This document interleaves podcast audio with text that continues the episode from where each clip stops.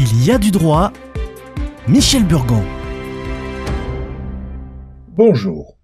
Tous les justiciables aimeraient avoir la possibilité d'être jugés de manière rapide, abordable, avec attention et dévouement, organiser leur procédure en choisissant le juge, la langue, le lieu. Si cette justice sur mesure existait, un grand nombre de citoyens seraient attirés. Or, l'arbitrage présente l'ensemble de ces avantages est-il pour autant accessible à tous? C'est un mode privilégié du monde des affaires. Et on note une volonté du législateur de développer davantage cette justice. Tout d'abord, avec la loi du 15 mai 2001, il étend le domaine de la convention d'arbitrage et de l'article 2061 du Code civil. Puis, avec la loi du 18 novembre 2016 sur la modernisation de la justice du XXIe siècle, il permet que l'arbitrage soit utilisé pour le règlement d'une succession ou encore d'une indivision conventionnelle. Enfin, avec la loi du 23 mars 2019, il renforce l'usage des plateformes de résolution en ligne des différents. Côté justiciable, l'arbitrage présente des avantages que ne possède pas la justice étatique. Célérité, flexibilité, confidentialité. Côté de la justice d'État, le développement de l'arbitrage participe au désengorgement des tribunaux.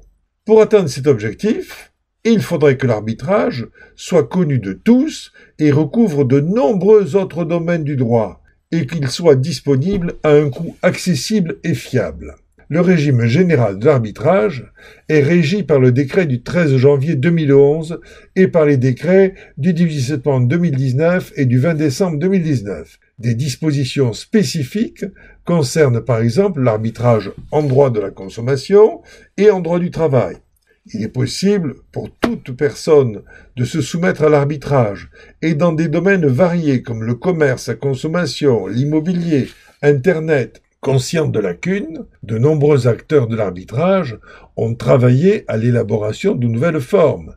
C'est ainsi que sont apparus l'arbitrage accéléré, et l'arbitrage en ligne, qui se distingue de l'arbitrage ordinaire.